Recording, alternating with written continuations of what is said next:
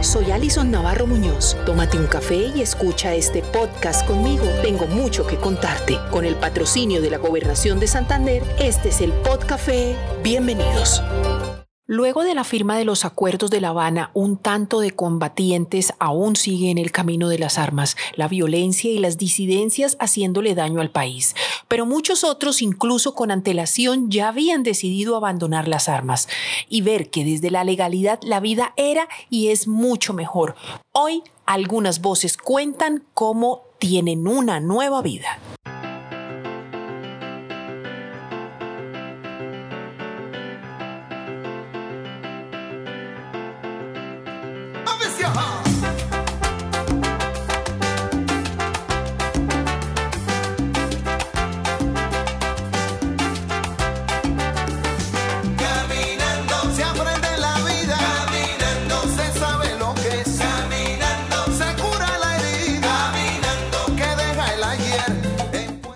Es definitivamente cuestión de decisión, de querer lograr aquello que por muchas circunstancias no pudieron realizar, pero que ahora lo tienen a mano como alcanzar los sueños de un trabajo digno, de tener una familia, estudiar o conformar una empresa. Según cifras de la Agencia para la Reincorporación y Normalización, actualmente 139 mujeres han culminado su proceso de reintegración en el Grupo Territorial Santander. A la fecha se han atendido 63 mujeres, de las cuales 52% están en proceso de reincorporación.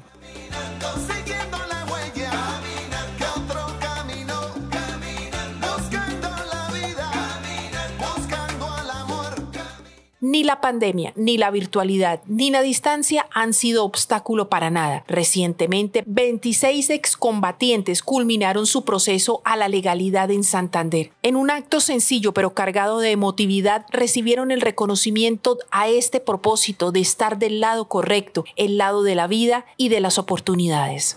Por haberme apoyado hasta hacer realidad mi meta de reintegrarme a la vida civil siendo una mujer bachiller y con conocimiento para desempeñarme en la vida laboral, también por tantos aprendizajes y enseñanzas, las cuales me han permitido tomar decisiones en mi vida personal, familiar y social es increíble ver cómo los que fueron guerrilleros o de las autodefensas empuñando armas ahora se enfrentan con una perspectiva diferente, la del futuro con optimismo, con una mirada distinta en las que han adquirido herramientas que los hace ser fuertes y resilientes también. Así lo evalúa Luis Ronald García Vargas, coordinador territorial de la ARN Santander Arauca es el fruto del desarrollo y la labor que cada uno de ustedes ha demostrado y que también cada profesional de la Agencia para la Incorporación ha generado y ha trabajado fuertemente en pro de lo que nosotros siempre hemos construido, que es una política de reintegración que vaya de la mano con, las habilidades y competencias que ustedes quieren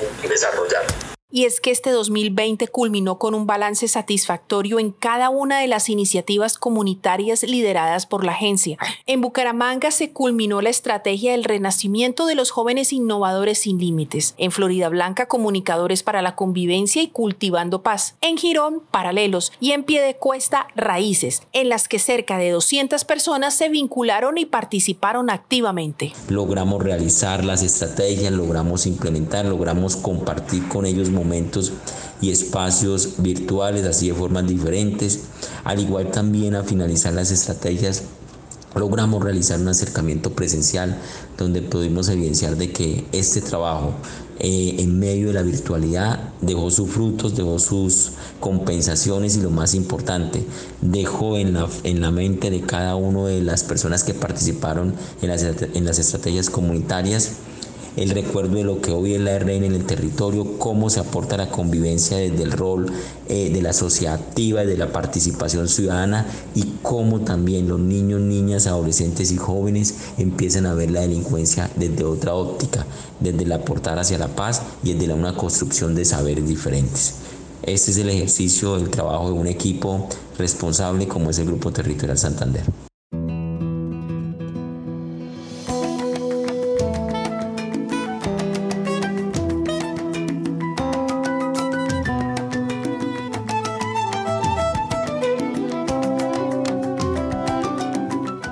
Anterior le sumamos la alegría, los sueños, los aprendizajes, los bailes, los juegos y los cantos de los 83 niños, niñas y adolescentes y jóvenes de los municipios de Girón y Sabana de Torres en Santander, que también finalizaron la estrategia Mambrú. Este es otro cuento. Mi nombre es Daniel Santiago Roja Liscano.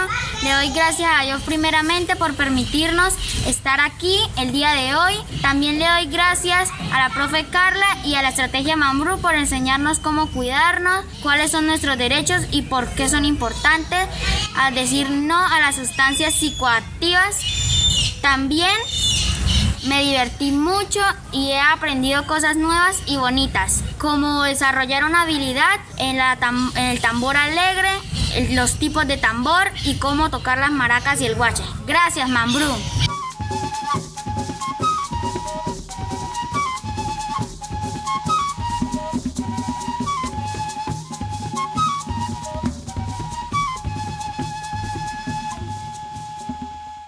Las oportunidades también se traducen en emprendimientos para las mujeres cabeza de familia, como es el caso de esta mujer que a continuación nos habla, cómo desde los trabajos manuales se abrió camino hacia la venta de artículos decorativos navideños.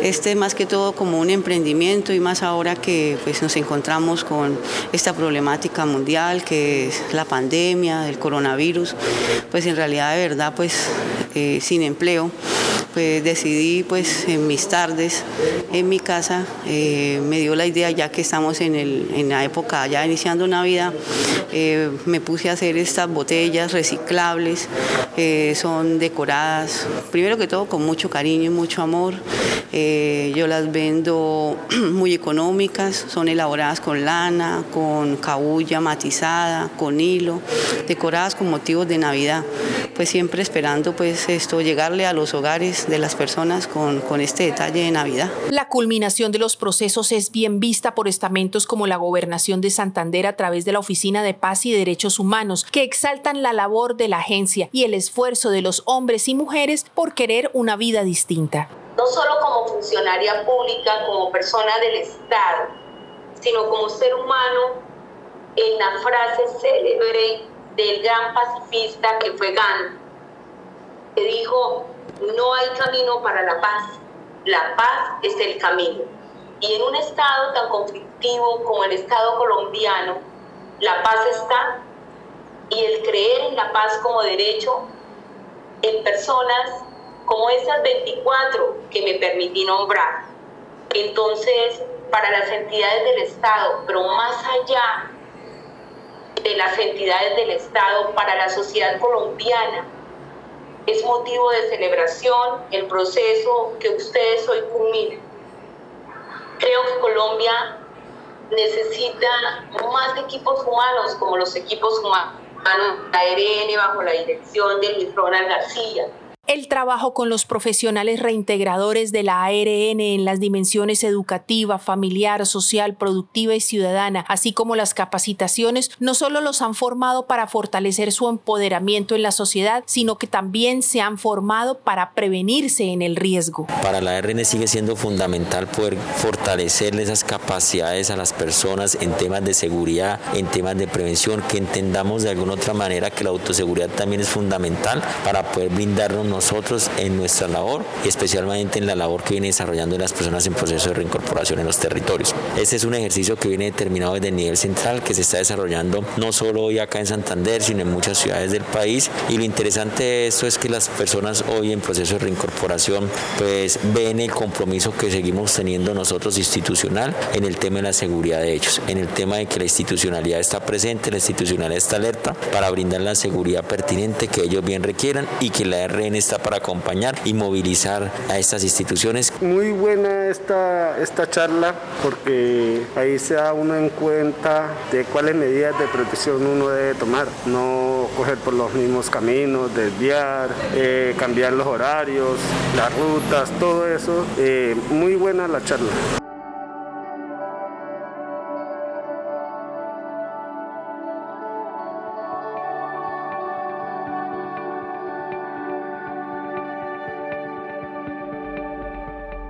Pudiéramos hablar muchas cosas sobre estos logros, pero el tiempo es corto. Sin embargo, quiero destacar algunos puntos como por ejemplo la oportunidad para las mujeres de estar inmersas en los diferentes espacios de participación ciudadana, comunitaria y política que por el conflicto armado les eran negados debido a sus estructuras patriarcales. El acceso y goce real de los derechos a la libertad de expresión, a la vida, a la educación, a una oferta en salud que promueve la no vulneración de sus derechos sexuales y reproductivos, oportunidades educativas en igualdad de condiciones según sus proyecciones de vida.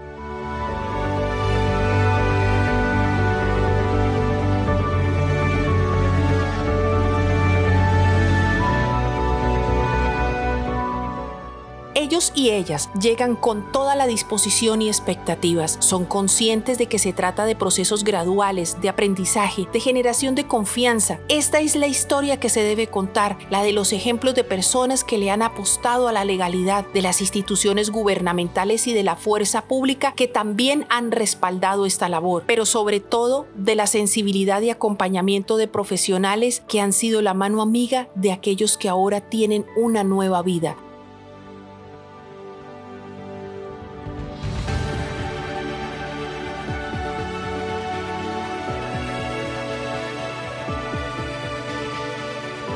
Nos vemos en el siguiente podcast. Hasta pronto.